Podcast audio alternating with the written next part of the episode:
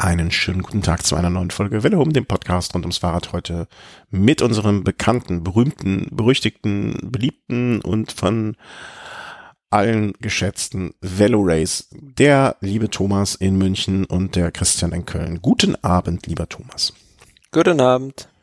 Wie, ist schon komisch, ne? Also ich weiß noch, also heute nehmen wir ein bisschen später als sonst auf und senden auch später, aber ich hab, kann mich nicht mehr erinnern, wann wir das letzte Mal eine Sendung aufgenommen haben, die wo es dunkel schon war. Puh, ja, wahrscheinlich im, im letzten Herbst irgendwie, ja. oder? Ja, also, oder vielleicht auch im Frühjahr dieses Jahr noch. Ja, das kann gut sein, aber es kommt mir, also ich habe mein Gedächtnis wie ein, äh, wie ein Goldfisch. Ne? Also ich habe jetzt auch jetzt spontan Spekulatiushunger bekommen. Aha. Die, die wird es ja mit Sicherheit auch schon bald geben. Oder gibt es schon? Ich habe sie noch nicht gesehen. Ähm, Weihnachten steht vor der Tür. Weihnachten steht vor der Tür. Hast du denn auch schon alle Geschenke? Immer noch nicht. Immer noch nicht, verdammt. So ein Ärger. Naja, ich kriege meine auch erst am 24. dieses Jahr mal wieder. Ähm, ja, also hat noch Zeit. Hat noch Zeit, absolut. Also nur kein Stress. Ähm, ja, äh, WM in Bergen ist vorbei. Die wollen wir ein bisschen zusammen feiern, äh, fa fa fa fassen, feiern.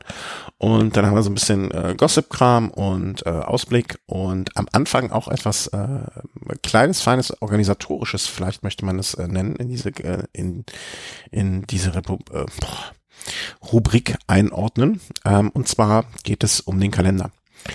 Wir haben jetzt mal, äh, da wir das mit dem äh, Livestreaming äh, jetzt in letzter Zeit äh, eigentlich immer stabil hinbekommen haben ähm, und es sozusagen eigentlich jetzt gesetzt ist und äh, durch die äh, Ultraschall, Studio Link und bla blub ähm, Technik auch sehr, sehr ähm, einfach äh, umzusetzen ist, wir das immer hinkriegen, äh, haben wir jetzt mal einen Kalender eingepflegt auf unserer Seite. Das ist ein sehr, sehr einfacher Google-Kalender, wie ihn die meisten kennen und den man abonnieren kann. Das heißt, wenn ihr möchtet und gerne auch mal live, äh, entweder noch nie live zugehört habt und es mal möchtet, oder wenn ihr sonst äh, öfter mal live zugehört habt und das dann warum auch immer nicht mehr gemacht habt, oder wie auch immer, wenn es euch interessiert, ähm, dann werde ich, äh, dann könnt ihr auf unsere Seite gehen, rechts oben Kalender und könnt diesen Kalender abonnieren. Ähm, da werde ich alle Termine, alle Sendungen ich hoffe immer früh genug, aber mindestens so ein, zwei, drei Tage im Voraus äh, eintragen. Das heißt, dann poppt bei euch auf dem Mobiltelefon oder am Rechner ähm, auf, dass ein neuer Velo Home ansteht live und dann könnt ihr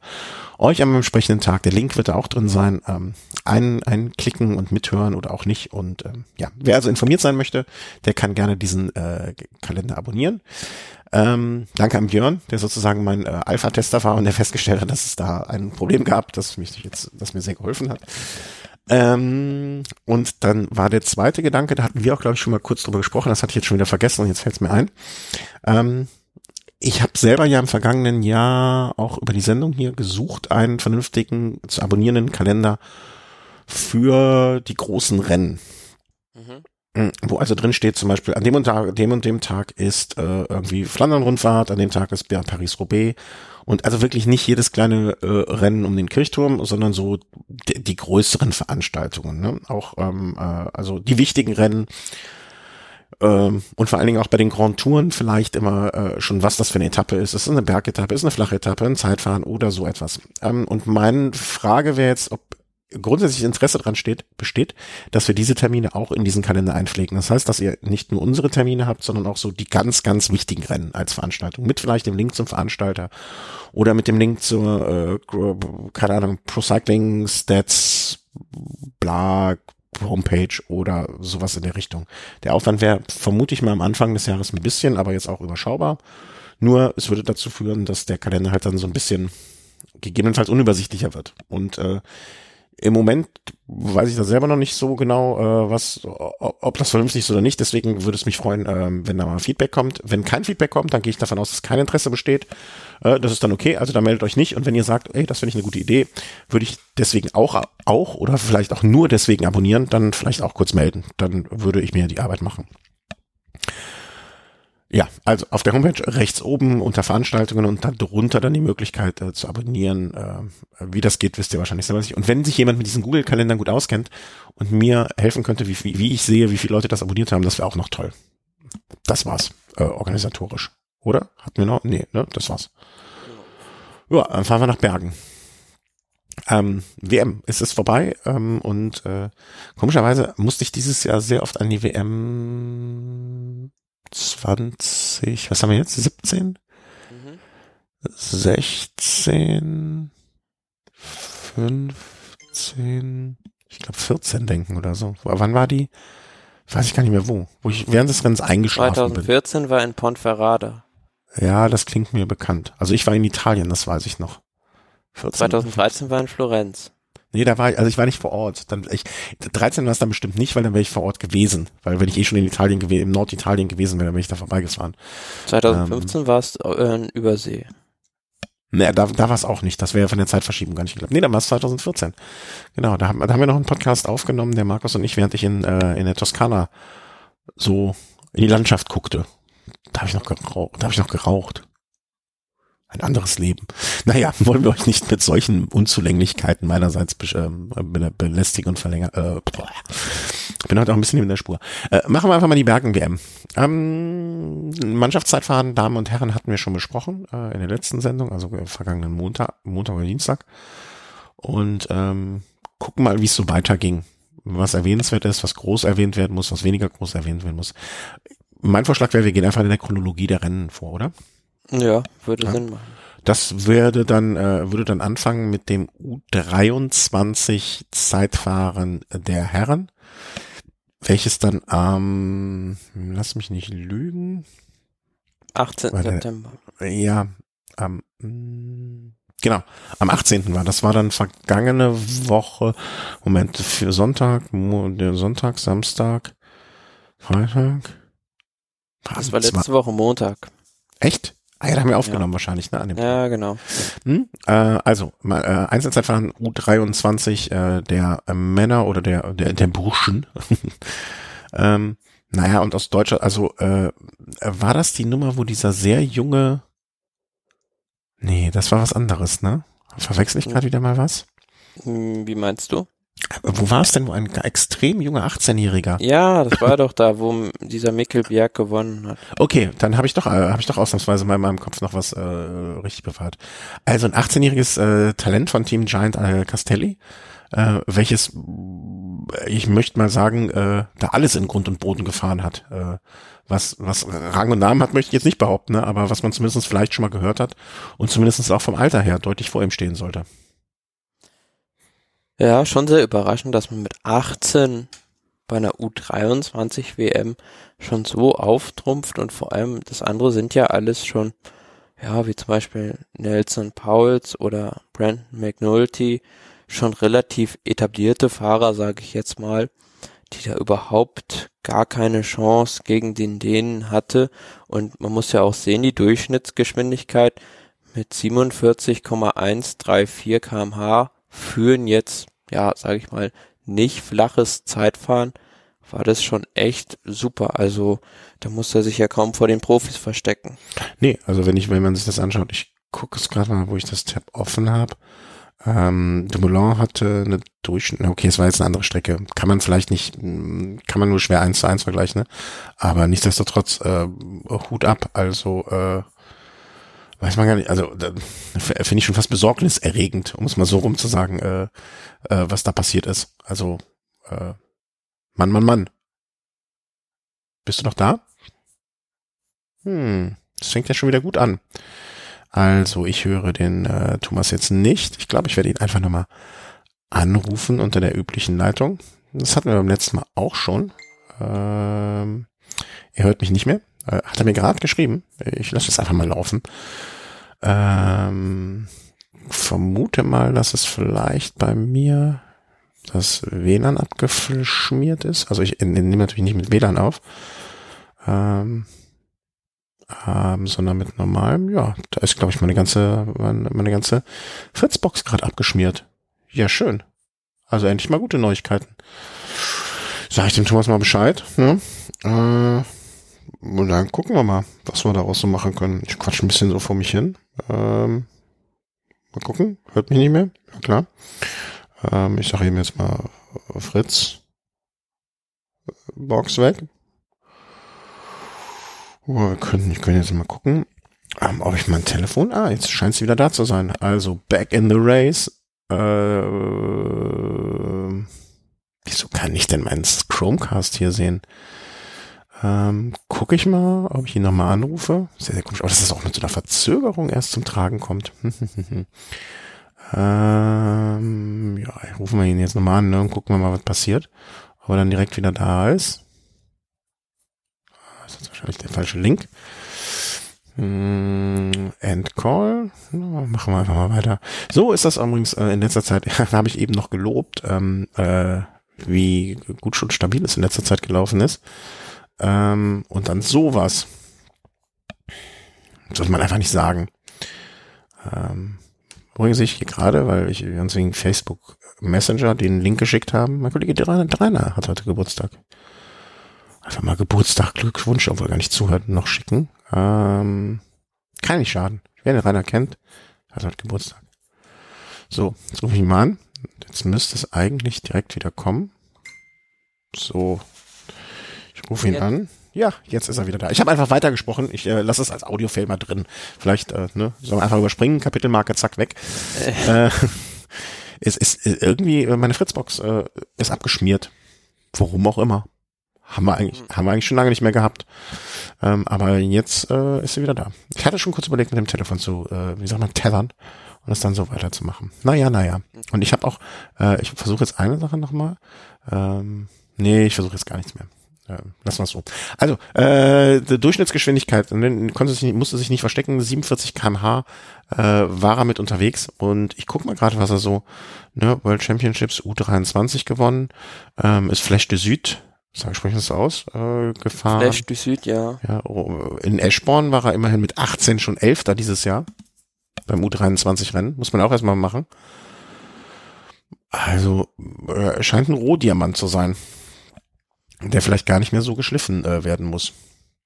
Ja, aber dann doch schon überraschend, dass der dann jetzt noch bei diesem Team Giant Castelli unter Vertrag ist wo er dann jetzt sicherlich auch in ein, zwei Jahren sehen wird, dass er dann zu einem höherklassigeren Rennstall wechselt, damit er dann auch dementsprechend, ja, anspruchsvollere Rennen zur Verfügung gestellt bekommt, wo er sich dann beweisen kann.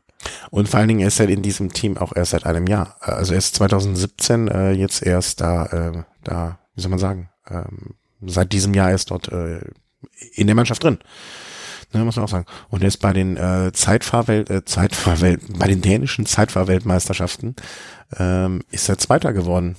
Ne? Äh, Dritter. Ähm, muss man ja auch mit 18, also pff, meine, gut, Dänemark ist jetzt nicht das riesigste Land, ne? Aber äh, du musst da auch erstmal Dritter werden. Ne? Und da hat er Leute geschlagen wie ähm, den einen und den anderen. mhm. ja. Äh, also, ja, also äh, schön. Äh, sind wir mal gespannt. Ne? Äh, also wie lange es dauert, bis er beim Team Sky fährt. ähm, eine Frage der Zeit. Ja, äh, für einen Zeitfahrer ist das ja auch eine gute Frage. Ähm, äh, bei den Deutschen muss man sagen, ähm, also sie hätten da mit Sicherheit ähm, wenn sie mit den entsprechenden Fahrern unterwegs gewesen wären, dann auch eine bessere Platzierung erzielen können, als jetzt der, wie vielte Platz? Ich glaube, es war irgendwie so 19. Platz von Julian Braun und Patrick Hallert Platz 20. Aber die Jungs können ja noch lernen. Oder sind auch zum Lernen da. Ne? Also das finde ich jetzt nicht irgendwie besorgniserregend. Ja, muss ja sagen, Lennart Kemner war nicht dabei und der wäre sicherlich auch um die Medaillenränge da vorne mitgefahren. Ja, aber äh, von ihm war, war, wird ja noch zu hören sein in dieser Sendung auch. Ähm, das war das U23 Zeitfahren der Herren. Und am darauf folgenden Tag war dann direkt auch schon das äh, Manch äh, Quatsch, das Mannschafts, das Zeitfahren der Damen. Ähm, ja, wie immer, äh, also aus deutscher Sicht hatte man sich vielleicht ein bisschen mehr versprochen, also 54 Starter, ähm, was mich ein bisschen überrascht hat, also korrigiere mich, aber ich habe Mike Kröger jetzt immer als sehr, sehr gute Zeitfahrerin wahrgenommen, ne? Und das da Trixie, ich weiß nicht, Trixie Worak und äh, klar, Lisa Brennauer äh, auch eine Bank, aber dass Trixie Worak da den Vorzug bekommen hat, fand ich irgendwie komisch. Aber die werden sich schon was dabei gedacht haben. Ich meine, die fahren ja auch im gleichen Team. Die werden sich da schon äh, vielleicht auch nach dem Mannschaftszeitfahren dann abgesprochen haben, wer die besseren Beine hat und so und, und, und äh, wer richtig ist. Aber für die Deutschen lief es an dem Tag einfach mal nicht. Kann, kann ja auch mal sein. Ja, ansonsten in den Vorjahren waren die Deutschen da ja immer recht gut auch platziert, auch im Zeitfahren. Ja, und dieses Jahr generell ist die WM für die deutschen Damen ja nicht so, so toll gelaufen. Das hat sich dann auch im Zeitfahren fortgesetzt. Ja, genau. Also Lisa Brennauer mit Platz 12 und Trixie Borak mit Platz 17. Ähm, gewonnen hat äh, An Annemiek äh, van Vleuten und äh, Anna van der Bergen vor Catherine Garfood. Ähm, wie gesagt, also ich glaube, wir haben es hier schon mehrfach gesagt und uns dafür auch entschuldigt, aber wir haben auch nur begrenzt Zeit und bei den Damen kennen wir uns nicht so gut aus. Ja, aber die Annemiek van Vleuten war doch die, die ja. letztes Jahr bei den Olympischen Spielen diesen schweren Sturz gehabt hat und genau. da freut man sich dann natürlich für die. Darauf wollte ich noch hinaus. War das auch die, ich habe hier ein Video verlinkt, ich glaube, das äh, ist das, was wir ähm, ähm, also das, das habe ich kurz danach gesehen bei den, ähm, ich will, würde ich sagen, Kollegen würde ich uns, äh, würde ich ihnen nicht gerecht werden und uns auch nicht im Sinne von Unterschied äh, vom Global Cycling Network. Ähm, das Video, wo sie äh, auf ihre Eltern dazu gestürmt ist, hast du was gesehen? Also, ja. äh, ich weiß nicht genau, in welcher Situation, das war kurz nach dem Rennen. Ich weiß jetzt nicht genau, ob das der Moment war, wo es dann so, so durch war oder so. Da ist das Papa Herz natürlich in mir äh, äh, ganz groß geworden und äh, da, das, ähm, ja, das, also ich habe mir meiner Tochter dann auch schon gesagt, hier, guck mal, so läuft das, wenn du Weltmeisterin geworden bist im Zeitraum. dann hältst dich bitte bei mir so. Ja? ja. Kannst erst zur Mama gehen, ist in Ordnung. Ne? Aber dann am Ende, von wem das Talent geerbt hast, wissen wir beide nicht, von mir nicht, aber dann meldest dich bei mir. Ähm, ja, also äh, sehr schöne Bilder und äh, in der Tat hat es mich auch, äh, wenn ich sogar in dem Moment gewusst habe, worum es ging, ne, also es war sehr, sehr, sehr, sehr, sehr schön. Ich habe mal, ich habe mal irgendeinen, äh, ich habe irgendeinen Tweet mal geschickt äh, bei an, an dem Tag äh, von diesem Olympiarennen, ne? Hat irgendjemand was getwittert und ich habe darauf geantwortet und habe darauf geantwortet, ähm, wie, wie, wie sagt man, ähm, so das sieht in der Tat nicht gut aus oder so, ne? Also weil irgendjemand gesagt hat, oh verdammt, die bewegt sich gar nicht.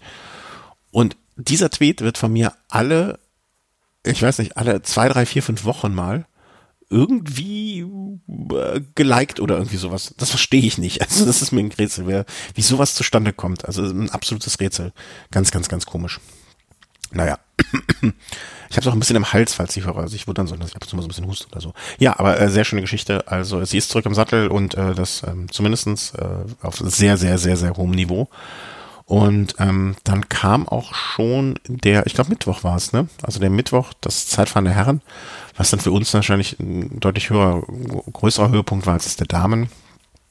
Und nun ja, wir hatten es ja so ein bisschen, äh, also äh, du warst mehr Team Dumoulin, glaube ich, ich war mehr Team äh, Wiggins und ähm, dann gab es noch die Diskussion über die Taktik, nicht Taktik und hin und her. Aber am Ende diese Taktik, das Rad zu wechseln oder nicht zu wechseln. Ähm, ich habe irgendwo gelesen, also Tim Donau hätte sein Rad wechseln können und noch einen Kaffee trinken zwischendurch und hätte es noch gewonnen. Ähm, er war ja, es war wirklich so so dermaßen überlegen, wie der gewonnen hat. Also da hat es dann letzten Endes auch keine Rolle mehr gespielt, ob er jetzt da mit dem Zeitfahrrad diesen Schlussanstieg hochfährt oder mit dem normalen Straßenrad, weil ja, hatte vorher schon so einen großen Vorsprung rausgefahren und die anderen schon so deklassiert. Ja, da hätte er sich auch wirklich noch einen Kaffee gönnen können. Ja, also und äh, Platz zwei und Platz drei, ich weiß es nur von Platz zwei und drei, äh, die sind ja auch mit unterschiedlichen Taktiken rangegangen. Ne? Also ähm, äh, Primoz Roglic äh, hat das Rad gewechselt, äh, Chris Froome hat es nicht gewechselt und sowohl das als das eine als auch das andere scheint nicht äh, Dumoulin ist durchgefahren, also, also im Prinzip, wenn man sich das Podium anschaut, Rad gewechselt, äh, Rad nicht gewechselt, gewechselt, nicht gewechselt, also so eine klare Tendenz ist da auch nicht so zu erkennen, ähm, was jetzt die klügere Lösung gewesen ist. Vielleicht hat sich auch gar nichts getan im Sinne von, äh, macht da gar keinen Unterschied. Ja, aber schon, also erstaunlich, wie schnell sowas gehen kann. Also man hatte da ja den Fahrern so einen roten Teppich ausgerollt. Mhm. Da sind die dann hingekommen, sind schon vom Rad runtergesprungen und dann äh, ja, haben die binnen von fünf Sekunden das Rad gewechselt. Also bei einem Etappenrennen jetzt wie der Tour de France oder zum Beispiel dem Giro d'Italia, da sieht man das ja natürlich nicht, dass das dann so schnell geht. Also da verstreichen dann immer mindestens 10, 20, wenn nicht gar 30 Sekunden, bis der Fahrer da sein neues Arbeitsgerät hat. Erinnerst du dich, es gab mal ein Video, so, so als Gift dann auch, ähm, wo irgendein Fahrer das quasi so in, in, in Bruchteilen einer Sekunde gewechselt hat, der quasi fast von Rad zu Rad gesprungen ist. Ich weiß jetzt natürlich nicht mehr, welcher das war, aber das war so schnell, dass du es kaum gesehen hast. Hm. Da stand ein Betreuer am, am Rand und das Peloton ist dran vorbeigefahren und in dem Moment, wo er vorbeifährt, springt er quasi vom einen Rad runter und aufs andere drauf und das ging so schnell, dass man es fast nicht gesehen hat. Also wenn ein, ähm, ich, ich werde das im Nachhinein, äh, habe ich jetzt natürlich nicht vorbereitet, ähm, äh, aber ich werde das nochmal finden und äh, vielleicht weiß er, hat auch ein Hörer das irgendwo noch den Link dazu. Ähm, äh, das, da, also so habe ich das auch noch nicht gesehen. Und, ja, ich ähm, glaube, Fabian Cancellara hatte auch mal beim E3-Preis in Harelbeke, ich glaube 2011, drei Radwechsel in einem Rennen und beim dritten Radwechsel war das quasi auch schon so, wie du es beschrieben hast. Also da stand quasi schon das Teamfahrzeug vor ihm und er ist dann nur noch runtergesprungen und hatte dann gleich das neue Fahrrad. Äh, ich habe den Link schon gefunden. Also die Suche war jetzt nicht so schwierig, ähm, zugegebenermaßen. Ich poste ihn mal einfach in den äh, Chat zur Sicherheit, damit äh, ne, ich ihn da auch wieder finde, wenn ich ihn später für die Shownotes brauche. Ähm, das war schon, äh, also das war sehr, sehr beeindruckend. Ähm, also wen es interessiert, der kann da mal reingucken. Ähm, das war, glaube ich, der schnellste Fahrradwechsel, den ich jemals gesehen habe. Aber es gibt, ja. gibt auch äh, diverse Videos, wo halt nicht nur das Fahrrad gewechselt wird, sondern direkt am Fahrrad der Schlauch binnen zehn Sekunden oder so. Ja, das ko konnte ich auch. Also eine Zeit lang hätte ich zumindestens, wenn ich mehr trainiert hätte, äh, im Sinne von äh, meine Pannenanzahl sich so äh, gehalten hätte, wäre ich da wahrscheinlich auch irgendwann so von. Ja, aber das habe ich letztens auch nochmal gesehen, so, so Weltmeisterschaften im Fahrradreifen, im, im, im Schlauchwechseln. Irgendwie sowas in der Richtung. Also das war, ja, naja. Also, aber Tony Martin, äh, äh, erwähnen wir den Namen zumindestens auch, wenn er an dem Tag äh, genauso eine große Rolle gespielt hat, wie wir in unserer Besprechung des Zeitfahrens, nämlich keine bisher. Was ist ja, mit gut, ihm? Er hat sich äh, so gut verteidigt, wie er irgendwie konnte, aber letzten Endes, mh, ja, war es halt so, dass ähm, dann doch dieser letzte Hügel, wo es da hochging. Und auch schon vorher hatte er ja schon einen kleinen Rückstand, dass es dann doch zu schwierig für ihn war. Mhm. Auch Ron Dennis, ähm, der auch äh, sehr viele Zeiten fahren diese Woche, dieses Jahr. Äh, vorne ja, aber auch zum Beispiel Chris Froome hatte in dem Rennen keine Chance gegen Tom Dumoulin und mhm. hatte ja sogar noch Glück, dass er dann nicht eingeholt wurde. Mhm. Ja, ja, also er, äh, Dumoulin war einfach der, ähm, der dominierende Fahrer. Also die Strecke war wie, wie, wie gemacht für ihn. Also ich will nicht sagen wie gemacht für ihn, aber äh, er, er vom Fahrertyp war einfach der am besten zugeschnittene Fahrer dafür dieses für diese Strecke und äh, seine Form ist auch überragend gewesen. Ähm, also in, in der Kombination war er an dem Tag einfach definitiv unschlagbar. Muss man einfach so sagen. Und da kann man auch, finde ich, äh, einfach mal uneingeschränkt gratulieren und sagen, schön gemacht. Ach, Entschuldigung, wenn ich zwischendurch mal so weg bin. Das ist dieser Husten. Ja, also, Dumoulin, Glückwunsch äh, für Primoz Roglic und Chris Froome, äh, Zeitfahr-Weltmeister. Und ähm, dann kam am nächsten Tag, glaube ich, dann schon wieder der nächste, vielleicht dann auch etwas erfreulichere Tag für die Deutschen. Das U23 Road Race ähm, der Herren. Wow, und da hat sich vielleicht auch ausgezahlt, dass jemand ausgeruht war. Ja, gut, Lennart Kemner hat ja jetzt das U23 Zeitfahren nicht bestritten, vielleicht auch vor dem Hintergrund, dass er vorher schon das Mannschaftszeitfahren mit ähm, Team Sunweb gefahren war und konnte sich dann ausruhen im Prinzip für dieses U23 Rennen. Ja, und ganz, ganz stark im Finale hat er eigentlich die entscheidende Attacke des Rennens geritten und gefahren und wurde dann auch erst, ja, in dieser letzten Abfahrt von seinem Begleiter und dem späteren Goldmedaillengewinner da eingeholt und ähm, ja, die beiden hatten dann aber auch arg zu kämpfen, da dem Feld zu widerstehen auf den letzten Metern. Also konnten nur mit drei Sekunden äh, sozusagen ins Ziel retten. Ähm, Max Kanter vom Team Sunmap auch, ne? Glaube ich, oder? Hm. Ja auf Platz 7 noch mit reingekommen, also ähm, äh, und Leonard Kenner. Also was glaubst du? Also jetzt äh, U23 ähm, von der Statur her relativ großer, sehr dünner Fahrer, ähm, kann gut Zeit fahren. Hat jetzt gesehen bei der Vuelta natürlich auch äh, ähm, ein paar ordentliche Platzierungen dabei gehabt. Wo, wo denkst du, geht der Weg für ihn hin? Ja gut, der Vorteil von ihm ist natürlich, dass er jetzt da in diesem Team Sunweb die Möglichkeit hat, sich im Schatten der großen Rundfahrer beziehungsweise des großen Rundfahrers Tom Dumoulin ohne jeglichen Druck eigentlich zu entwickeln und ähm, ja, natürlich wird er da versuchen, in Richtung der Rundfahrten sich auszuprobieren. Mhm. Wie gesagt, mit einem Meter 81 und 65 Kilogramm Körpergewicht eigentlich optimale Voraussetzungen um guter Rundfahrer zu werden. Und man sieht ja auch, die meisten guten Zeitfahrer, die relativ leicht sind, sind in der Regel auch gute Rundfahrtenfahrer geworden. Ja, und ich denke schon, dass der Weg da von ihm hingeht und ähm, ist ja jetzt schon die Vuelta gefahren. Und im nächsten Jahr, gut, wird man ihn wahrscheinlich dann wieder bei einer Grand Tour einsetzen. Ist die Frage, wo? Also ich glaube, wahrscheinlich dann eher wieder bei der Vuelta tendenziell gesehen. Ja, und ähm, aber das ist mein, also ich meine, es wird zwar, aber ich, ich, ich würde ihn lieber nochmal so in der Rolle des, äh, des, ich will nicht sagen Edelhelfers, aber ich, ich würde ihn ungern jetzt schon irgendwie als Kapitän bei so einer Rundfahrt sehen, oder? Also dann lieber so als als Dark Horse in der Mannschaft, äh, der mal ein, zwei freie Tage bekommt, aber ansonsten so noch noch in noch sich äh, in der Ausbildung befindet. Ja, aber ich würde ihn jetzt also auf keinen Fall dann im nächsten Jahr zu der Grand Tour schicken, wo jetzt ein Tom de Moulin dann auch fährt. Mhm, genau. Ja. Weil da wäre er jetzt dann äh, als Helfer dann auch verheizt.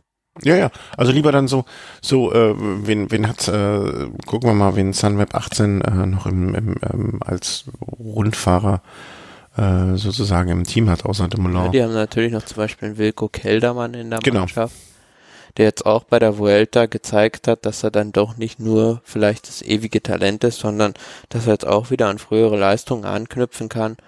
Ja, und ähm, da ist es dann vielleicht für Lennart Kemner auch möglich, im, im Windschatten von ihm da eine Grand Tour zu bestreiten und sich da weiterzuentwickeln und weitere Erfahrungen in Sachen Rundfahrten zu sammeln. Ja, genau, so, so, eine, so eine Rolle äh, sehe ich ihn auch zumindestens noch in einem Jahr, äh, bis er dann vielleicht auch von selber dann sagen kann, okay, pass mal auf, so schaut's aus, ich, äh, jetzt ist hier auch mein, meine Zeit gekommen. Ne, ich finde immer schön, wenn, wenn ein Fahrer von selber den Impuls gibt. Aber U23 Silber, also äh, ganz famos, äh, Glückwunsch. Und ähm, etwas, worauf man mit Sicherheit aufbauen kann für die Zukunft. Aber es ist natürlich wie bei allen Talenten der, die Frage, irgendwann muss halt dieser große Leistungssprung kommen, dass man mal bei einer Grand Tour vorne reinfährt. Und bei einem ist es halt mit 23, 24 oder gar 22 wie bei Nairo Quintana schon der Fall, bei anderen ist es halt mit 26 erst der Fall. Mhm. Von daher, wenn es jetzt mal nicht so laufen sollte, darf man den dann auch nicht gleich abschreiben. Nee, natürlich nicht. Also da, da, also äh, ich, ich habe noch bis zuletzt an Linus Gerdemann richtig geglaubt. Also ähm, da, äh, da, da mir ist sogar lieber, wenn die Fahrer äh, sich in Ruhe entwickeln können und jetzt auch nicht mit zu viel Renntagen in jungen Jahren verheizt werden. Ähm, ich glaube, damit tut man ihnen auch keinen Gefallen. Ähm, weil man möchte sie auch, äh, also ich möchte ihn jetzt nicht wie Chris Horner erst mit 42 die erste Grand Tour gewinnen, gewinnen sehen. Ja, aber ähm, da hätte er noch Zeit. Da hätte er noch einiges an Zeit. Da kann er so, hat er sozusagen seine erste Lebens, also ist jetzt Halbzeit für ihn, äh, Lebensjahr technisch. Aber ähm, äh, lieber ein langsamer Aufbau und ruhiger, geduldiger Aufbau. Und ich hoffe mal, dass das Team Sunweb, äh, oder kann mir gut vorstellen, dass das Team Sunweb ähm, in der Hinsicht auch. Ja, äh, gut, die haben ja auch mal als Ziel ausgegeben oder sozusagen sich auf die Fahne geschrieben, dass sie deutsche Talente entwickeln wollen und mit einem deutschen Rennfahrer irgendwann eine Grand Tour gewinnen wollen. Mhm. Ja, das, äh, das sollen sie mal in Ruhe machen, sage ich mal einfach so, ne? Also vielleicht, vielleicht klappt das ja. Möchte man ja gar nicht, also äh, es sei ihm gegönnt. Ich gucke gerade mal, mit wem er so ist. Mit Linus Gerdemann, wo wir ihn gerade eben äh, erwähnten, auch zusammen im Team gefahren sogar bei äh, dem Stölting Service Group ähm, 2016 und naja, also die Daumen sind ihm gedrückt und ähm, hoffen wir mal, dass er da seinen Weg geht. Das war sozusagen jetzt der erste, ich will nicht sagen erste große Sieg von ihm, aber äh, schon etwas, was man, äh, wo man so drauf guckt. Ne? Also wenn ich mir jetzt noch die anderen Ergebnisse angucke, ähm, es wird wahrscheinlich das sein, wo er am ehesten noch jetzt äh, darauf sagen würde, dass das war sein größter Sieg. Ähm, das war dann der Donnerstag. Boah, ich bin so schlecht mit Wochentagen. Das war, glaube ich, der Donnerstag, richtig? Mhm. Freitag war. Schon, ja. Freitag war doch Ruhetag, kann das sein? Ähm, ja, kann sein. Ja, ein Tag, hat mich auch irritiert, dass sie einen Ruhetag dazwischendurch haben, aber naja, sei ihnen auch, ne? Ein bisschen, ein bisschen am Fjord gucken, wahrscheinlich den Markus irgendwie auf den Sack gehen. Bisschen so Lachs Richtung. essen. Ein bisschen Lachs essen, ja genau. Äh, hatten wir drüber gesprochen, ne? Der eine, der den Lachs gewonnen hat, wer war das nochmal? War das nicht Bernhard Eisel? Das war ja Bernhard Eisel bei ja. der, ähm Zu dem wir später auch noch kommen werden. Der, Arctic Race of Norway, ja. Genau, da hat er den Lachs vielleicht diesmal so ausgepackt und hat ihn am Grill geschmissen und dann alle eine, eine Runde Lachs bekommen. Und vielleicht hat das dann auch dazu geführt, äh, greifen wir jetzt mal einfach vorweg, dass er äh, neuer Team, äh, nee, wie sagen wir, Fahrersprecher geworden ist. Ja, also mit Speck fängt man Mäuse und mit Lachs fängt man Fahrer. So ist vielleicht äh, die, die, die Logik, die dahinter steckt. Ähm, aber jetzt ohne Spaß. Also äh, Bernhard also, äh, ich erinnere mich noch, dass äh, Jens Vogt das, glaube ich, auch mal ja oder sehr lange gemacht hat. Der hat das gefühlt eine Ewigkeit gemacht, ja, und da war dieser Wahrscheinlich haben die sich- auch noch mit richtig mit Leben ausgefüllt. Und seither hört man von diesem CPA, diesem Fahrerverband, beziehungsweise dem Fahrersprecher davon, eigentlich so gut wie gar nichts mehr. Und da kann man sich jetzt natürlich erhoffen, Bernhard Eisel gilt so als Sticht, also wirklich der Kapitän de la Route im Peloton und ist eine sehr angesehene Person, dass da jetzt in Sachen Fahrer, Fahrerbewegung sich wieder mehr tut in den nächsten Jahren. Aber man muss auch sagen, Jens Vogt hat ja, äh, da hat man viel gehört. Den kannst du auch, den kannst du auch als äh, Schülerlotse auf die Straße stellen und du wirst viel hören.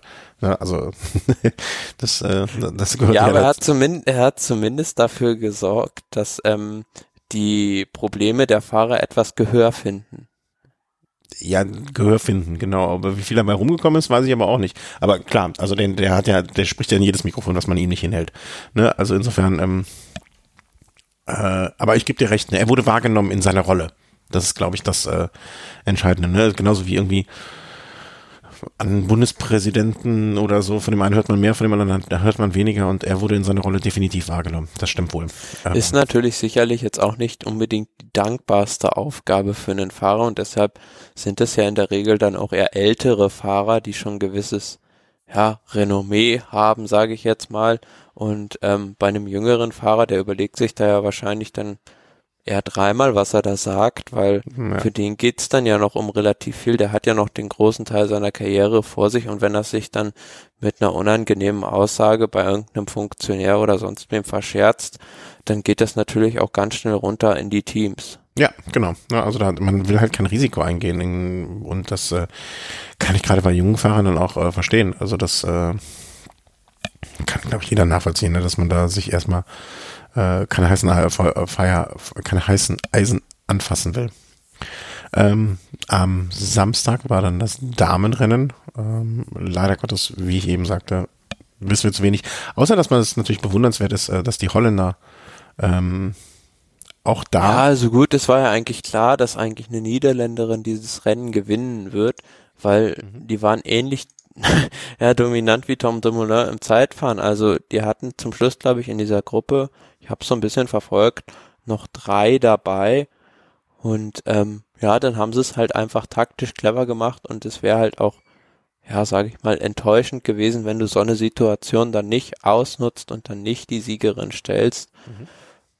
Ja, und von daher eigentlich zu erwartender Erfolg der Niederländerinnen war nur die Frage, welche von ihnen es dann schafft. Und am Ende hat's dann, äh, ähm, äh, nach, wo haben wir sie, äh, äh, die Chantal Black gemacht. Ähm, kurze Pause, ich muss mal eben auf Toilette, ja? Ist das in Ordnung? Ja. Okay, danke, danke, danke.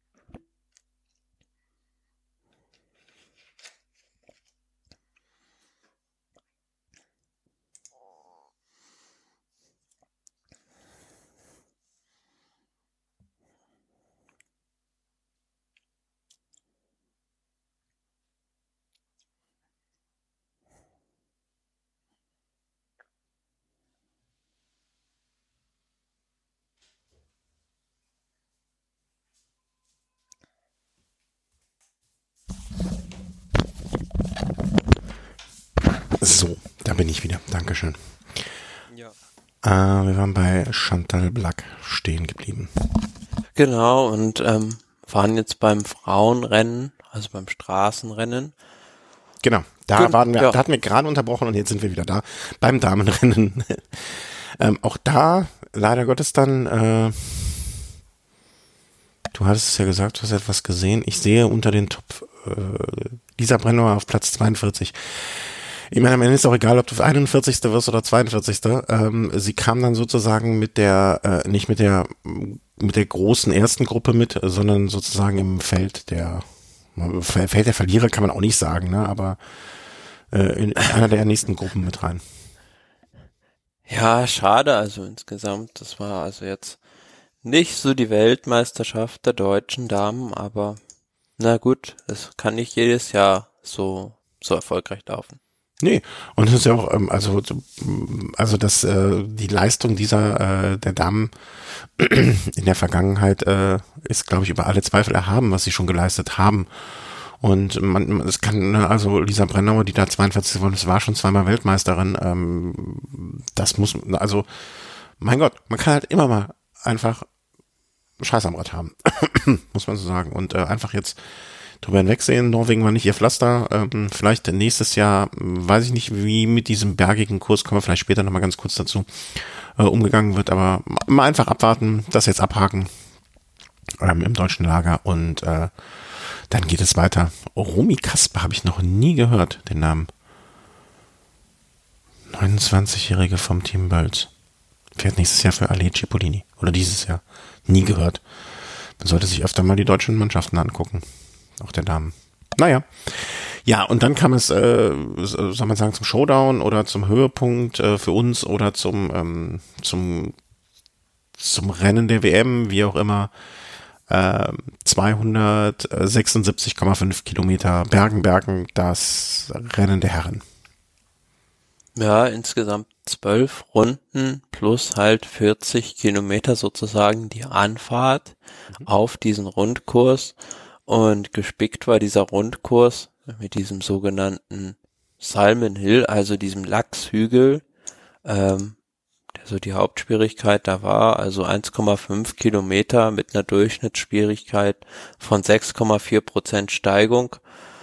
Und ja, ich muss ehrlich sagen, dass ich so ein bisschen enttäuscht war von dem Kurs, weil ich dann doch dachte, dass es dann vielleicht selektiver ist, weil es hat sich auch lange Zeit, ja, im Rennen gab Nix es nicht, getan. nicht, nicht die Aktion, sagen wir mal so, die jetzt dazu geführt hätte, dass die Sprinter eliminiert werden können.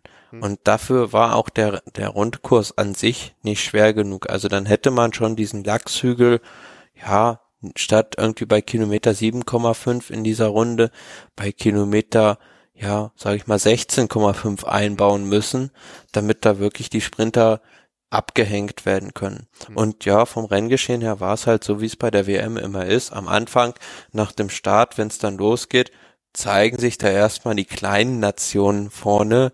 Also die haben ja so nicht die, sonst nicht diese große Bühne, um sich zu empfehlen. Natürlich ist dann die Weltmeisterschaft auch, ja, ein willkommener Treffpunkt, um sich da auch mal für einen größeren Vertrag jetzt zu empfehlen. Ja, und die gehen dann den Landsleuten zu Hause zu zeigen, dass man da war.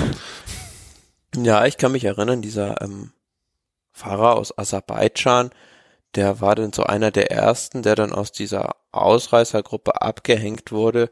Und der hat sich dann wirklich lange, ähm, wurde der vom Mo- Kameramotorrad begleitet und hat sich wirklich da, ja, richtig gefreut, dass er da auch mal ins Fernsehen kam und da präsent war. Ja, aber prominentester Fahrer in dieser Ausreißergruppe war dann eigentlich ähm, der Costa Ricaner. Ähm, Okay. Genau.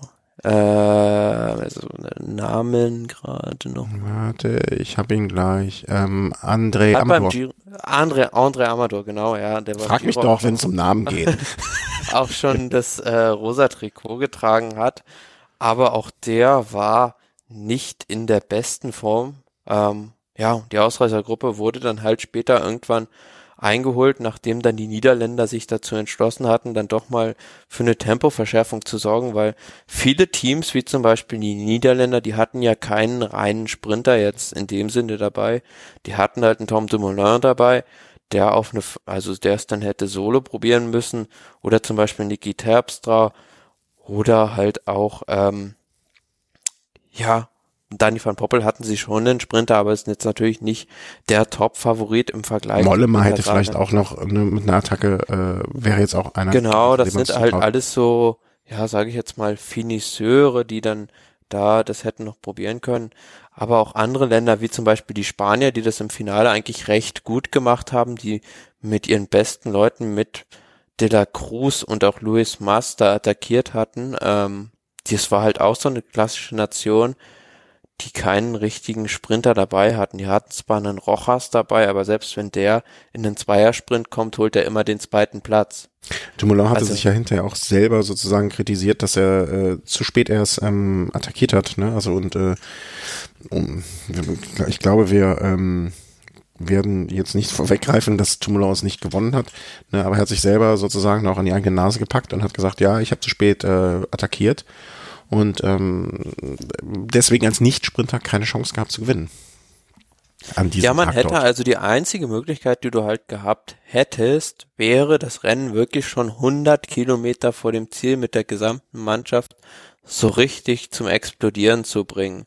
Aber dadurch war es halt so, dass du halt ja, die reinen Sprinter, also wenn es denn so welche gab, die dabei waren, vielleicht eliminiert hast, aber so Fahrer wie ein Peter Sagan halt oder wie ein Fernando Gaviria, die kommen halt recht gut über solche Hügel und wenn du da nicht wirklich das Tempo am Anschlag hältst, dann wirst du die auch nicht los. Mhm. Ja, also das wird äh, definitiv etwas sein, was im Kopf Ja, und auf, der, auf, auf dieser ja letzten Runde ähm, war es denn ja so, dass da Alaphilippe in der letzten Überfahrt dieses Lachshügels attackiert hatte und dann ja erst alleine weg war, dann ist Gianni Mosconzo eben noch wieder aufgefahren und dann war es ein bisschen schade, weil dann ähm, so vier Kilometer waren dann noch zu fahren und dann ist dann ähm, das TV-Signal für alle Stationen zusammengebrochen und man hatte dann halt nur eine feste Kameraeinstellung von 800 Meter vor dem Tier und dann war es echt schwierig dann zu interpretieren, wer da jetzt als erstes auftauchen würde. Hm. Aber dann war es dann wirklich wohl so, dass der Fernando Gaviria da die Nerven verloren hat und selbst versucht hat, dieses Loch nach vorne wieder zuzufahren, was sich hinterher dann im Sprint gerecht hat. Also der hatte dann da keine Chance mehr.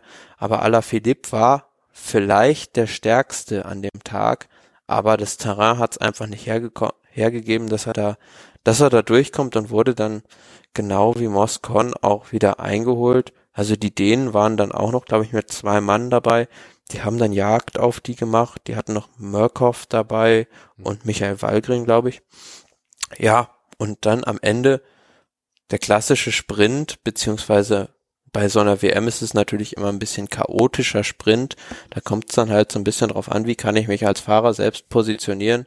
Ausgangs der letzten Kurve hat dann Alexander Christoph als erster das Rennen um den WM-Titel eröffnet und ähm, ja, wurde dann aber knapp, aber dann doch durch einen Panther-Sprung von Peter Sagan geschlagen. Von wem auch sonst. Also ähm, wie habe ich irgendwo gelesen, wenn man ein Trikot hat, was einem gut steht, dann soll man es halt behalten. Ne? Also dann soll man das immer wieder fahren. Äh, ich bezweifle ja, dass das im kommenden Jahr, äh, also wenn sie ihm das im kommenden Jahr nochmal gelingt, dann äh, weiß nicht, was ich dann mache, dann fahre ich dann fahre ich eine 100 Kilometer Runde im äh, T-Mobile Trikot von 2000, weiß ich nicht, von wann das ich das habe, von 2004 oder 5 oder ja, so. Ja, aber Peter Sagan hat doch mal bei der Tour de France gesagt, als er das gelbe Trikot hatte, wenn ich gelb verliere, habe ich noch grün. Und wenn ich grün verliere, habe ich immer noch das Weltmeistertrikot. Ja. Ja, also, ne, also äh, er beschwert sich nicht. Äh, noch kurz, ähm, also es gibt auch das Video noch, ähm, es ist mittlerweile ja auch eine, ähm, wie heißt das, Helikopteraufnahme von den letzten vier Kilometern aufgetaucht. Also wenn ihr das sucht, ich werde es an dieser Stelle dann auch in der Folge verlinken. Äh, falls ihr bis jetzt noch nicht die Möglichkeit hattet, dann doch das Finale nochmal zu sehen, ähm, könnt ihr das da finden. ja, also Peter Sagan, was war jetzt mit seiner Krankheit? War das, äh, äh, hat er, hat er uns für alle veräppelt? Äh, nee, ich glaube schon. Also das, also du hast ihn halt diese gesamte gut 270 Kilometer nicht einmal vorne gesehen. Also hat das wirklich taktisch wieder hervorragend eingefädelt und ähm, ja gut, was dann halt, also für mich so wieder ein bisschen fragwürdig war, war halt, dass dann Lukas Pöstelberger, der eigentlich Österreicher ist, da dem Peter Sagan im Finale dann noch geholfen hat. Aber gut, ist halt irgendwo sein Teamkollege bei Bora und ähm, ja, auch genauso fragwürdig, was die Tschechen in der ersten Hälfte des Rennens veranstaltet haben.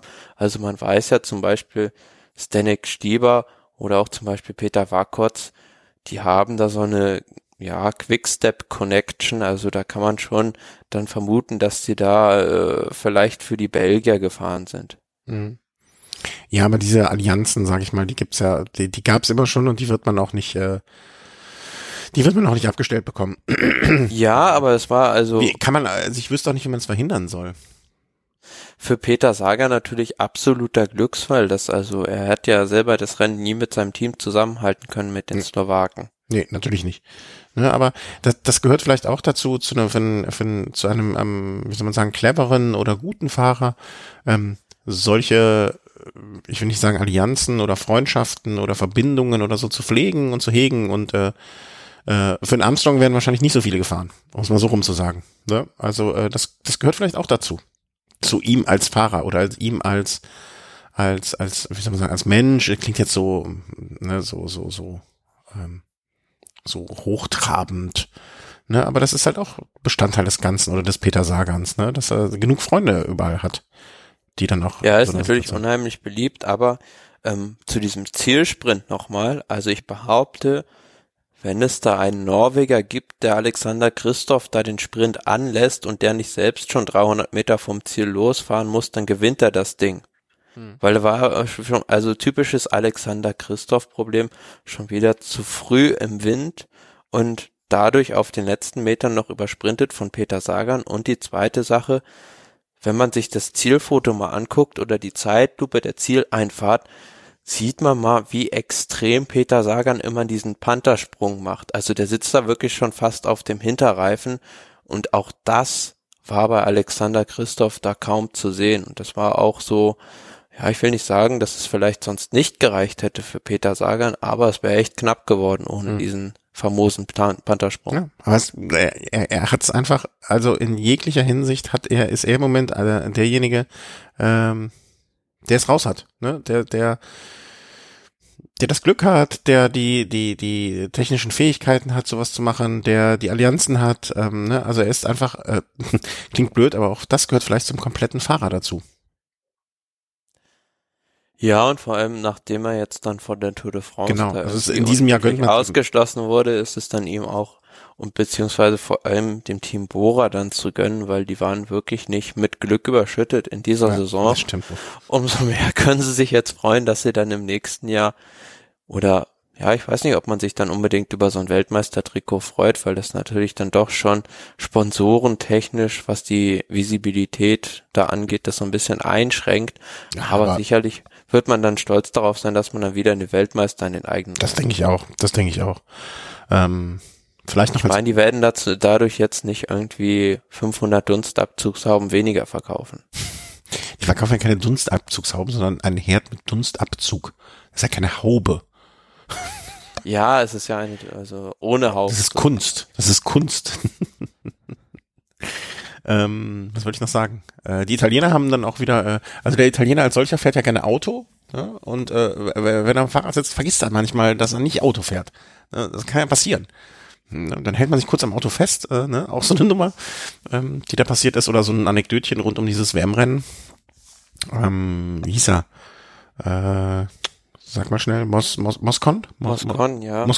Ja, aber es ist generell so in letzter Zeit, ich weiß nicht, was sich dann auch die Fahrer immer dabei denken. Also früher war es natürlich so, dass da keine Kameras waren, aber mittlerweile kannst du ja im Rennen dich auch keinen Meter mehr ungestört bewegen, ohne irgendwie vielleicht auch von einem Zuschauer gefilmt zu werden. Also wir hatten das ja jetzt bei der Vuelta, da war es glaube ich auch mit Hilfe von Zuschauerbildern dass da zwei Fahrer vom Team AG Dessert, sogar Nico Denz, dann ausgeschlossen wurden, weil sie sich am Auto festgehalten haben. Mhm. Ich habe mal jemanden gefragt, der auch durchaus höherklassige Rennen gefahren ist, der meinte, in dem Moment denkst du nicht, da ist so viel Adrenalin im Körper und äh, in so einer Situation, da, da, da kannst, du, kannst du nach dem Namen deiner Mutter fragen und den kannst du nicht mehr sagen.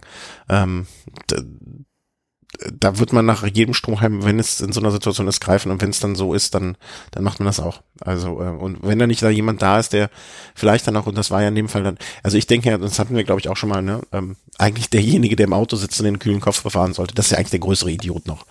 Ne? Weil, ja, das stimmt, aber zum Beispiel jetzt ein Fahrer wie Moscon ist jetzt nicht das erste Mal, dass er da irgendwo negativ auffällt soll auch mal, also da gab es ja schon mal diese Geschichte, dass er da den Kevin Reza rassistisch beleidigt haben soll. Ach, das war eher okay, okay, okay. Das hatte ich jetzt nicht mal auf dem Schirm, dass er das war. Ja, aber da gab es dann auch vom Team Sky intern so eine Sperre ja, ja, ja, einen Monat, wo er dann gar keine, also sowieso gar keine Rennen gefahren wäre, also eigentlich dann auch für mich ein Witz, also dass man den Fahrer dann da rausnimmt, wenn man, wenn so kein Rennen fährt. Wie man den Führerschein abgibt, wenn man im Urlaub ist, vier Wochen. Ja, also so, so ja genau, so ist es, ja. Also ein Unsympath, der Vogel. Merken wir uns, merken wir uns den Namen nicht. Ähm, oder doch im, im Schlechten. Ähm, was sonst noch zu diesem, äh, was fällt mir da sonst noch ein? Ja, aus deutscher Sicht natürlich ein relativ enttäuschendes Rennen. Ach ja, also, stimmt, Deutschland ja auch dabei. Sie waren dabei, sagen wir mal so, und in der Schlussphase, ich glaube eingangs der letzten Runde, hat sogar Paul Martens mal die Spitze übernommen, hat sich da vorne gezeigt und war sogar, ähm, ich weiß gar nicht genau, wer da sein Begleiter war, aber jedenfalls waren sie zu zweit vorne weg, aber das Ganze war dann relativ schnell wieder ähm, ja, neutralisiert worden und ähm, ansonsten hat man einfach nichts von denen gesehen und ja, ich weiß nicht, ob es mit einer anderen Taktik anders ausgesehen hätte, aber man hätte zumindest, hätte ich mir gewünscht, dass man zumindest mal am Anfang irgendeinen mit in die Fluchtgruppe zumindest schickt, ja, weil das, äh, also da gar keinen jetzt mitzuschicken und dann hatte man zwar mit Nikias Arndt einen guten Sprinter dabei, aber auch der ja, ist dann unter, also, ja, unter ferner Liefen eingetroffen. Mhm. Ja, also äh, der beste Deutsche noch, Simon Geschke mit Platz 20, äh, Arndt und Burkhardt dann in der Gruppe mit zwei Minuten Rückstand. ähm, das war's dann auch schon, glaube ich, ne? Toni Martin auch in dieser Gruppe. Also das war dann halt so eine recht große Gruppe von versprengten Fahrern. Ähm, Paul Martins dann mit fünf Minuten. Also, ne, wollen wir mal des Schweigens holen war insgesamt nicht so die. Nils Pollitt, äh, Jascha Sütterlin mit zehn Minuten dann reingekommen, ne? wenigstens beendet. Das ist ja auch schon, ne? wenigstens beendet klingt doof, aber ich finde, äh, ähm, das gehört, da, da, da, da, das gehört ja auch irgendwo noch dazu, ne? Also dann äh, sich da durchzuquälen noch und äh, diese fast 200, äh, 280 Kilometer, 276 Kilometer ist auch eine Strecke, ne? Also ähm, muss man wahrscheinlich auch die Zähne zusammenbeißen, das am Ende dann noch durchzustehen, weil es haben ganz andere dann auch aufgegeben, ne? Also äh, ähm, dafür dann trotzdem noch so ein bisschen an Respekt. Und vielleicht im nächsten Jahr wird es einfach alles besser. Ähm, ja, aber auf, aus deutscher Sicht ist im nächsten Jahr dann nicht viel zu gewinnen. Nee. aber wer weiß, vielleicht äh, passiert ein Wunder. Und ich nehme noch 30 Kilo ab und werde zum Bergfahrer. nee, äh, kommen vielleicht ganz kurz, äh, Südtirol Nee, doch Südtirol, ne? Nee, gegen Salzburg. Salzburg ist nächstes Jahr die WM. Nein, nicht in, in, Südtirol, in Tirol, also in Innsbruck. Innsbruck, nicht Salzburg, das andere Bruck. Ähm. Also wenn jetzt jetzt ein Österreicher zuhört, möchten wir uns dafür ganz herzlich das, entschuldigen. Das war, ein, äh, war, war hier eine Tonstörung. Ne? Da ist gerade irgendwie, hier ist ein Elefant durch äh, die Küche gelaufen und der hat getrötet und deswegen habe ich mein eigenes Wort nicht verstanden und deswegen falsch. Ich wusste noch irgendwas mit Burg, ob Salzburg oder Innsbruck. nee, Innsbruck. Ähm, jetzt, wo du sagst, äh, ich, ich weiß auch, von wem ich da hinterher Prügel für kassieren werde. Äh, also gar nicht so weit weg auch, ne? Also für dich, wie weit ist das entfernt für dich? Keine 100 Kilometer, oder? Ja, so ungefähr. Also schätze ich schon, ist so die Distanz München nach Innsbruck ist ein bisschen über 100 Kilometer genau. Habe ich jetzt auch schon mal überlegt, dann in einem nächsten Jahr hinzufahren. Mhm. Äh, je nachdem, ähm, kann man mal so im Hinterkopf behalten, dass man da vielleicht auch mal zusammen was machen kann. Ähm, ja, es wird, äh, es soll, glaube ich, der bergigste Kurs oder der Höhenmeter lastigste Kurs sein ever.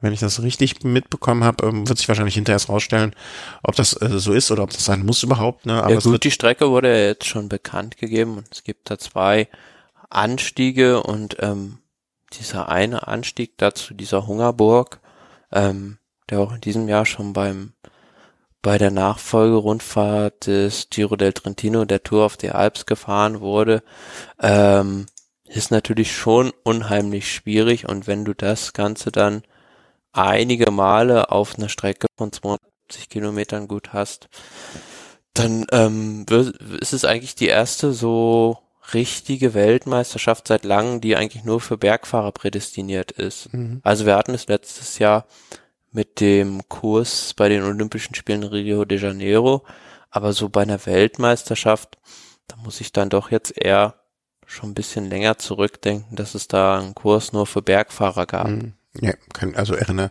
also 205, man sagt 259 Kilometer mit 4670 Höhenmeter. Das klingt nach einer sportlichen Veranstaltung. ähm, Wäre jetzt nichts, was ich mir so aussuchen würde für, einen für einen Sonntagnachmittag, muss man mal ganz ehrlich sagen. äh, ist auch, wenn ich mir das, wenn ich das richtig sehe, ist das eine Strecke, die am Ende äh, mehrfach über, also äh, am Anfang 80 Kilometer Einstieg ungefähr, 5, naja, 90, dann eine Schleife und dann den Rest nochmal äh, in sozusagen immer in, in, in Schleifen um Innsbruck rum.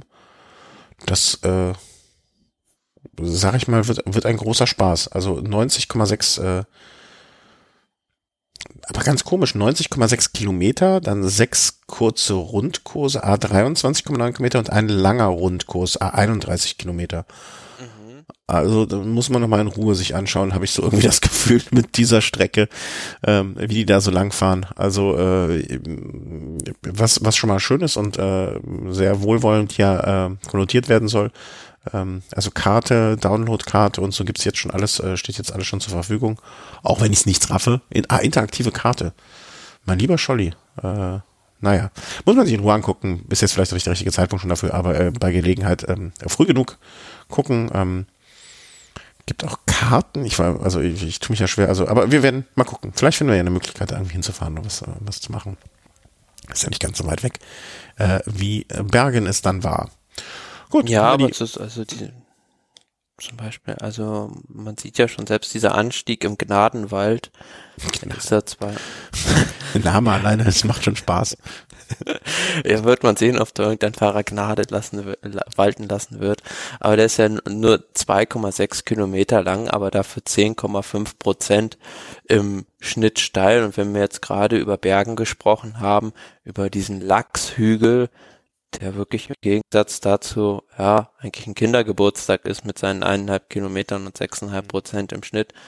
Also ich glaube nicht, dass sich da außer vielleicht ein Peter Sagan irgendein Sprinter an den Start trauen wird. Mm, ja. Aber Peter Sagan hat auch schon bewiesen, zum Beispiel bei der Tour des Biss, als er mal die Königsetappe über die große Scheideck gewonnen hat, dass er auch so bergige Kurse vorne bewältigen kann. Also da bin ich gespannt, ob er denn da antritt, um seinen Titel zu verteidigen. Mhm.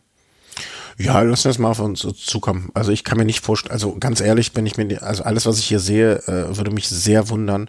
Andererseits, äh, bei Sagan ja, aber bei Olympia, wie gesagt, bei Olympia im letzten Jahr hatten wir einen ähnlichen Kurs. Gut, wäre jetzt nicht der Sturz in der letzten Abfahrt passiert, hätte Bergfahrer gewonnen, aber am Ende, wer war der Sieger? Greg van Avermaet, mhm. ein Klassikerspezialist mit einem ähnlich schwierigen Kurs. War der, war der Kurs denn so lang? Das waren auch 260 Kilometer, ja. glaube ich. Mhm. Ich bin gespannt. Ich möchte jetzt noch nicht, äh, ich möchte jetzt noch keine Prognose abgeben. Da war, da, da lasse ich mir jetzt einfach nochmal ein bisschen Zeit. Bis dahin fließt ja noch viel Wasser, äh, die, die Innsbruck, äh, den Innen runter. Den Innen runter. Ja. Den Innen runter, genau. Ähm, das äh, schauen wir mal, ähm, was da so ist und äh, Mal gucken, vielleicht, äh, vielleicht kriegen wir da ja mal eine Akkreditierung. Da können wir wenigstens mit muttersprachlich auftrumpfen. Das wäre mal was. Ja, versuchen tue ich's. Also, da gebe ich nicht auf. Da werde ich so lange auf den Stein klopfen, bis er irgendwann mal sich spaltet. Ähm, ja, also Bergen äh, vorbei, Innsbruck steht vor der Tür. Und ähm, damit ist die Saison dann jetzt auch so, also ich, für mich ist das ja immer nach, äh, nach WM und Lom aber wer Lombardei-Rundfahrt geht's ja dann so für mich zu Ende, gedanklich zumindestens mit dem Profisport. Also wir haben jetzt noch ein paar vermischte Meldungen so äh, zu diskutieren. Ähm, was sich so getan hat und danach, also machst du wahrscheinlich, wie ich dich kenne, noch so ein bisschen Vorschau, was jetzt am nächsten Rennen kommt und das können wir auch zusammen machen, wenn wir den ähm, UCI-Kalender mal so anschauen. Ähm, erste Meldung, die ich hier noch aufgeschrieben habe, ähm, und da musste ich auch äh, an zwei Sachen sofort denken.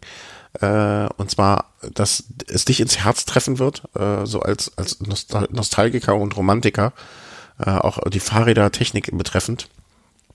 Ähm, in der kommenden, es wurde angekündigt oder es hat, äh, äh wurde gesagt, äh, ich weiß gar nicht mehr, wo ich es gelesen habe. Äh, ein Arbeitskollege hat mich darauf aufmerksam gemacht. Ich weiß auch nicht, ob ich den Link noch finde. Ähm, das im kommenden Jahr das erste Team äh, mit einem äh, mit einer Einfachschaltung sozusagen unter, unterwegs sein wird. Also vorne nur noch ein Gang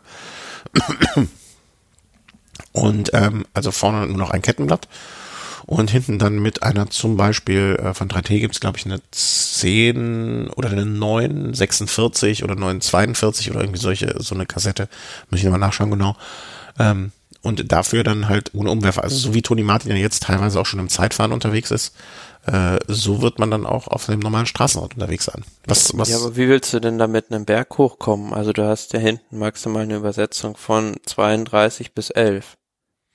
Nee, die Kassette ist da größer. Also äh, die ist natürlich nicht so eng getaktet sozusagen, ne? Ja, aber du kannst ja gar nicht so abstimmen, also. Mmh, sag das nicht, lieber Thomas. Also ich bin zuletzt äh, mit einer ähnlichen Übersetzung unterwegs gewesen. Ähm, ich müsste jetzt noch mal den Ritzelrechner äh, genau auspacken, um zu rechnen. Ja, aber wenn du eine Übersetzung hast, beispielsweise, na, sagen wir mal jetzt, du musst ja vorne schon, wenn du dann damit zumindest einen Sprint fahren willst, ein 48er oder 50er Kettenblatt aufbauen. Mhm.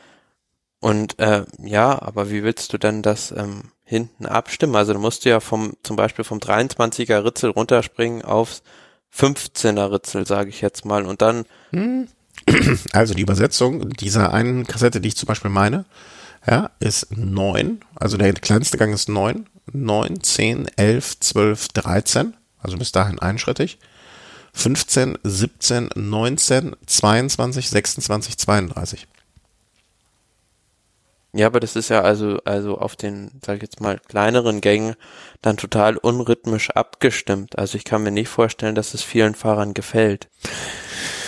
Ich weiß nicht, also wie gesagt, ich bin zuletzt unterwegs gewesen äh, mit einer mit einer ähm, Übersetzung von äh, vorne ein, Kettenblatt von 38 und hinten, äh, ich glaube 1142 war es. War natürlich auch kein Rennen, sondern eine andere Art von Veranstaltung, aber ähm, das ich kann verstehen, dass es Vorteile mit sich bringt. Also alleine ähm, das nicht mehr drüber nachdenken müssen, wie muss ich, ich meine, den Fahrern wird heutzutage durch die elektrischen Schaltungen ja eh schon vieles abgenommen oder man kann es sich abnehmen lassen. Ne, das ist ja schon fast wie Automatikfahren. Aber äh, so in gewissen Rahmen fand ich das interessant. Ich glaube, äh, wie hieß das nochmal, das Team, das äh, dieses Jahr bei der Tour, denen die Hütte abgebrannt ist, Aqua, Aqua Blue oder Aqua, Aqua, was meinst du? Ähm, das Team, äh, welchem die Hütte abgebrannt, hier der Bus abgebrannt ist. Äh, Ach so, das war bei der Vuelta, ja. Äh, ja, genau. Was habe ich gesagt? Tour bei der äh, Aqua.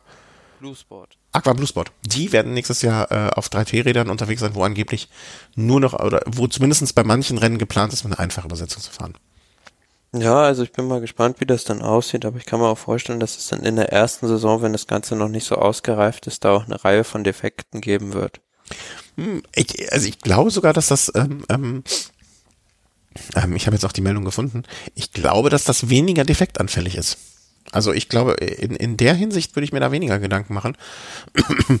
ähm, eher, ob die Fahrer äh, sozusagen von, von, von den, also ich, ich sehe was wie du, dass es in, äh, in, in, in diesem Fall oder in dieser Konstellation ähm, einfach Übersetzungen gibt, die nicht, also es lässt sich halt nicht so fein schalten, ne?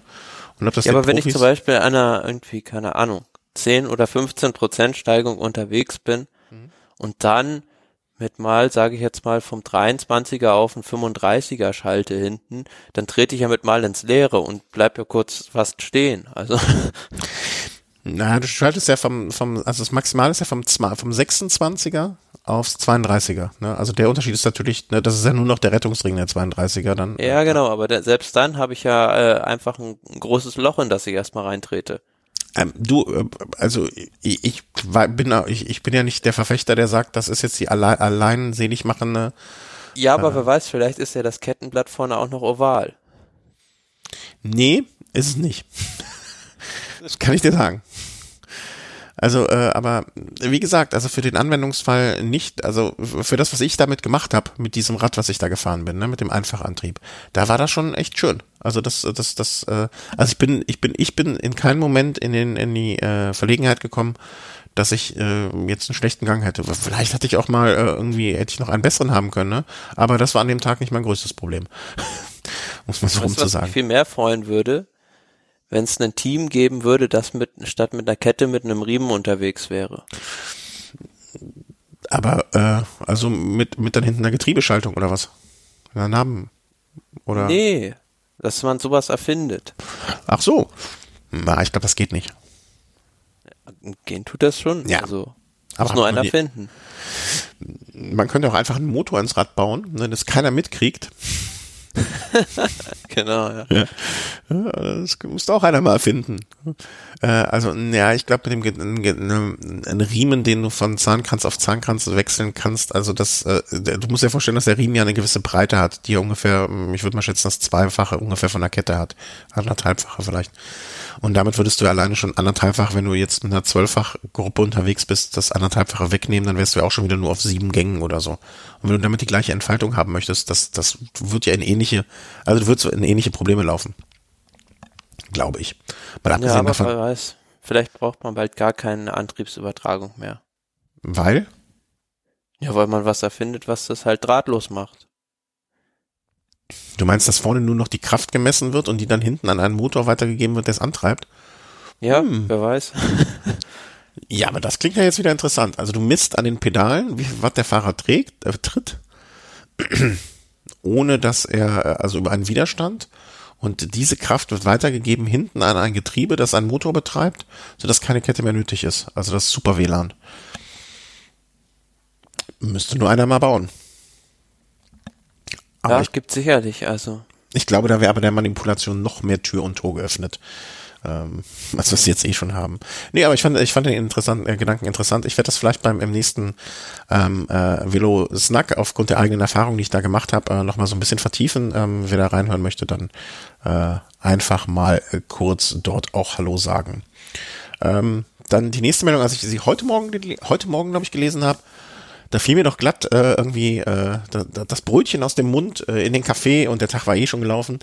Ähm, hatte ich nicht gesagt, dass ich na, also dass ich schön finde, dass Contador einen würdigen Abschied hatte bei der Vuelta und dass mich gefreut hat, dass er die Etappe noch gewonnen hat und wir uns jetzt in, in Frieden voneinander trennen können. Also so eine Art waren noch ungefähr zwischen den Zeilen vielleicht auch meine Worte. Richtig? So Pi mal Daumen bei der Vuelta danach. Und warum taucht er jetzt wieder wie Karl aus der Kiste auf? Hm, ja gut, also ist natürlich jetzt gefragter Mann nach seinen, seinem. Ja, aber nicht jeder gefragte Mann muss auch die Antwort, die Fragen beantworten. Ja gut, also, weiß ich nicht. Also haben ja auch viele andere Sportler gemacht, nachdem sie dann zurückgetreten haben, zurückgetreten sind, ähm, sind sie dann erstmal durch all mögliche Sendungen getourt und haben dann über ihre Karriere erzählt. Ja, klar, aber ach nö, dass ich wenigstens ein bisschen, äh, wenigstens ein bisschen mich zur Ruhe lassen kommen können, oder? Dass es jetzt schon so schnell geht, also. Ja, aber spannend, also neben dieser Aussage fand ich den Zeitpunkt, als er in diesem Interview gesagt hat, auch, ähm, als er entschlossen hat, dass er dann doch nicht wie ursprünglich geplant noch die nächste Tour de France in Angriff nimmt, nämlich auf dieser Etappe nach Chambéry, wo er da zwei oder dreimal gestürzt war und ganz, ganz viel Zeit verloren hat, und da hat er für sich eigentlich so begriffen, dass es eigentlich dann nichts mehr bringt, dann im nächsten Jahr nochmal anzutreten. Ja. Wenigstens hat er dann mal eine kluge Entscheidung getroffen. Um es so zu sagen. Ne? Also ich finde, die meisten Sportler, und das meine ich nicht nur auf den Radsport bezogen, sondern in, in fast, ich behaupte jetzt, ohne die Zahl irgendwie unter, untermauern zu können, 90 Prozent der Sportler, die sich nach ihrer Karriere zu ihrer Karriere oder zu anderen Themen äußern, hätten eigentlich besser gut daran getan, äh, den Mund zu halten. Und äh, er braucht es ja nicht. Er hat mehr als genug Geld, hoffe, hoffe ich für ihn. Ne? Und ähm, dieses Streben nach Öffentlichkeit dann nochmal danach dem Sport, das, äh, ich glaube, ich glaube den meisten. Ich erinnere mich an ein sehr schönes Interview, äh, du kennst ihn auch noch äh, von Karl-Heinz Kunde, ähm, der bei irgendeiner Tour de France, ich glaube 2002, 3 irgendwie so den Anfang 2000ern, äh, auch hier vom Kölner Fernsehen irgendwie interviewt wurde und gefragt wurde, was sagen Sie denn davon, was Rudi Altig hier zu Jan Ulrich gesagt hat und so weiter. Und das war genau die richtige Antwort, die ich von, äh, die ich in dem Moment hören wollte und die ich äh, absolut passend und grandios fand. da hat Karl-Heinz Kunde, äh, die Franzosen nannten ihn, glaube ich, aufgrund seiner kleinen, kleinen Körpergröße Le Microbe äh, sagte, der Rudi soll nicht so viel quatschen, er soll mehr Rad fahren. ja. Und, äh, ne, das, das brachte, brachte, hat so viele, so wenig, äh, mit so wenig Worten so viel Wahrheit darauf äh, verwendet. Ähm, ja. Ich glaub, ja, aber wo wir jetzt gerade beim Thema Geld schon wären, mhm. ähm, ja, also der Mindestlohn in der Pro Tour, beziehungsweise in der World Tour, wie sie jetzt heißt, und in der Klasse darunter soll dann im nächsten Jahr aufgestockt werden. Und es war jetzt eine der ersten Amtshandlungen des neuen UCE-Präsidenten David Lapartion. Hatten Stimmt, wir jetzt auch noch gar nicht erwähnt. Ja, ja dass ähm, Brian Cookson da ja fast schon aus dem Amt gejagt wurde, also so deutlich wieder abgewählt wurde. Es war eine seiner ersten Amtshandlungen jetzt, dass er ähm, den Mindestlohn für die ähm, Fahrer in der World Tour erhöht hat. Ähm, die bekommen, ja, ähm, also die aus der zweiten Division bekommen zusätzlich im nächsten Jahr 605 Euro mehr überwiesen. Und ähm, ja, aber die Untergrenzen, wenn man das jetzt mit anderen Sportarten vergleicht, sind dann ja doch wirklich Peanuts, was die dann verdienen manchmal. Und vor allen Dingen, wenn man das auch äh, andersrum betrachtet, äh, seit 2013 war das Gehalt äh, sozusagen nicht erhöht worden oder dieses Mindestgehalt. Ne? Man muss ja jetzt auch mal fairerweise sagen, dieses, ähm, ich weiß nicht, wie viel Prozent der Fahrer nur den Mindestlohn in Anführung, oder ähm, den Mindestlohn bekommen. Aber wenn man das jetzt betrachtet, dass dieser Mindestlohn seit 2013 nicht mehr erhöht wurde, also in den letzten vier Jahren, dann wird diese 605 Euro in der untersten Liga, ich weiß nicht, ob das nicht sogar nur der Inflationsausgleich dann ist, ne? Ähm, klar, in anderen Sportarten, in Fußball wirst du wahrscheinlich in der fünften Liga dafür noch nicht mal gegen den Ball treten. Ähm, ja, aber was ich jetzt ganz spannend fand bei der Wahl, also ich kann diesen Lapation jetzt noch nicht so richtig taxieren, was hat er jetzt vor und wo führt er den Radsport hin? Also für Cookson war es natürlich das einfachste der Welt nach Verbrücken und McWade da den Job besser zu machen. Also Klar. könnte man das nicht schlechter machen. Aber was interessant war bei der Wahl, ich glaube, acht Stimmen alleine hat der Lapation aus Afrika bekommen, aber eigentlich auch nur vor dem Hintergrund, dass er den versprochen hat, in den nächsten Jahren eine WM in Afrika auszurichten. Hm, ja, also das sind auch so, wie soll man sagen, ähm, ähm, ähm so so so Schachereien und so politische Entscheidungen und er ähm, ähm, er, ist, er kommt ja auch aus der Politik. Äh, das, das sind so Sachen, die verstehe ich nicht. Da will ich mich auch gar nicht mit beschäftigen beim Radsport, glaube ich. Ja, aber also, muss ja nicht jetzt unbedingt schlecht sein, dass eine Weltmeisterschaft in Afrika ist. Also nee, überhaupt nicht. Da gibt sicherlich auch gute Kurse, also und vor allem. Total. Also am, am, am, äh, am Tafelberg irgendwie irgendwas oder sonst was auf gar keinen Fall. Äh, das, will ich, das, das wollte ich gar nicht damit gesagt haben, sondern eher im Sinne von, ähm, das sind so politische Entscheidungen oder so politische Absprachen und so. Das hat für mich immer ähm, so ein bisschen, wie soll man sagen, Geschmäckle sagt man doch irgendwie im, im, im ich weiß nicht, in der Gegend um Stuttgart rum, ne? Und äh, wie du schon sagtest, ne, Coxon er hätte wahrscheinlich jeden Tag irgendwie sich äh, einen Journalisten beschimpfen können und äh, und nebenher äh, nonstop zwei Promille haben können und wäre immer noch der bessere gewesen als äh, seine zwei Vorgänger. Ähm, aber ich, ich weiß auch noch gar nicht, wofür er steht. Ne? Ähm, äh, also äh, deswegen ähm, soll er mal machen jetzt. Ne? Also äh, ein junger Mann dort. Ähm, ich lasse das mal auf mich zukommen. Ne? Also äh, gu gucken wir, was passiert. Gucken wir. Hoffen, ich hoffe, dass er den ähm, Anti-Doping-Kampf ähm, mit sich auf die Fahnen schreibt und äh, dann warten wir einfach mal ab. Ja, also ich kann es auch noch, wie du es eben schon sagtest, ne, man kann ihn noch überhaupt nicht einschätzen, wofür und äh, weswegen und weshalb. Ähm, deswegen gehe ich da jetzt mal einfach, wie sagt man so schön, ergebnisoffen ran. Und warten wir mal, was da kommt. Ne, also habe das auch, habe mich ehrlich gesagt in den letzten Tagen auch viel zu wenig damit beschäftigt, um, um mal einzulesen, wo er her, äh, also was, wofür er steht, glaube ich. Ne? Also ich weiß einfach nicht, wofür er steht. Ähm, aber warten wir mal ab. Ja. Und, und 37 von 45 Stimmen, das ist wirklich ein mehr als eindeutiges Ergebnis und äh, zeigt wohl, dass er äh, in der Hinsicht ähm, da viel hinter sich hat. Und das ist ja schon mal ein guter Anfang für eine, äh, für eine, ich wollte schon sagen, Regentschaft, äh, für einen, ähm, für einen Start äh, bei ihm. Ähm, setzen wir das auch nochmal hier rein. Das haben wir ja komplett vergessen auf unser Tagesordnungsgedingse. Äh, ne? Also dass wir das nicht vergessen. Ähm, ja, eben hatten wir noch mal gerade die Meldung auch schon, das können wir jetzt einfach äh, übergehen. Bernhard Eisel, äh, Sprecher, ne, neu geworden. Herzlichen Glückwunsch, Bernie. Äh, Team Dimension Data äh, ist er ja jetzt unterwegs und ähm, die nächste Meldung äh, hat mich jetzt sehr frustriert, äh, die du noch aufgetan hast. Ähm, also ich dürf, äh, für mich wäre das, äh, wäre es quasi ein, ähm, wie soll man sagen, äh, ach, guck mal an. das fällt mir jetzt erst jetzt auf. Ähm, ich hab, also ich habe jetzt, während wir über, darüber gesprochen haben, habe ich einen Artikel schnell rausgesucht, äh, den ich, äh, ne, den wir dazu verlinken können in der Folge. Und der ist vom Dennis äh, Trupetowski. Und den wiederum habe ich in Düsseldorf kennengelernt, kurz und gesprochen. Von der, also der für die FATS auch schreibt. Äh, ja, äh, an dieser Stelle, falls er das hören sollte, äh, äh, genau, äh, er ist gerade bei, äh, bei Facebook Online, dort äh, bin ich mit ihm kontaktiert. Das ist sehr lustig. Das ist so klein ist die Welt.